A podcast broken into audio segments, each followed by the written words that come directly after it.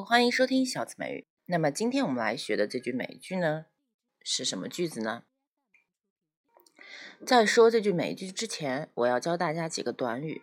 首先是 in lieu of，in lieu of，I N N lieu，L I E U 这个单词是 L I E U，再加上 O F，in lieu of，in lieu of a memorial service Service 讲的是纪念仪式，a memorial service。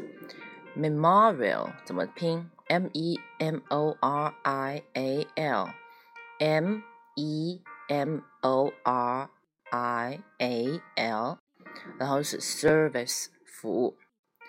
然后呢，接下来我们要讲举办一个房产销售会怎么说？Holding an estate sale，holding an estate sale，estate 这里连读了。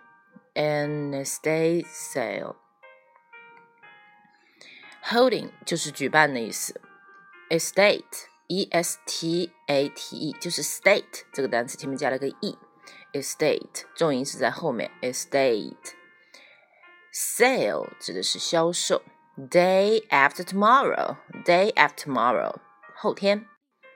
No personal checks，这里的 checks 表示的是私人的支票。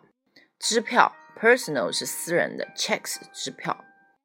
OK，那我这句话是，Oh, in lieu of a memorial service, I'll be holding an estate sale day after tomorrow. Please, no personal checks. 不要使用私人支票。 那么今天这句话我们就学会了。Oh, in lieu of a in lieu of a memorial service, I'll be holding an estate sale the day day after tomorrow. Please, no personal checks. Checks. 嗯，在我来理解的话，后天这地方要加个的，the day after tomorrow。我认为要加个的，OK。 然后今天这个词组是 in lieu of，它其实是等同于 instead of，instead of 就是替代于、代替于。那么整句话的意思是。哦，作为纪念仪式的替代，我会在后天举办一个房产销售会，请不要用，请不要使用私人支票。OK，那么今天听完这句话以后，你要会的几句话就是 instead of 这个短语的替代短语是什么？对，是 in lieu of，in lieu of。然后呢，纪念仪式是什么？A memorial service，a memorial service。接下来是举办一个房产销售会，怎么说？是用哪个动词？hold，holding an estate sale。后天怎么说？the day after tomorrow，the day after tomorrow。然后私人支票是 personal checks，支票是 checks。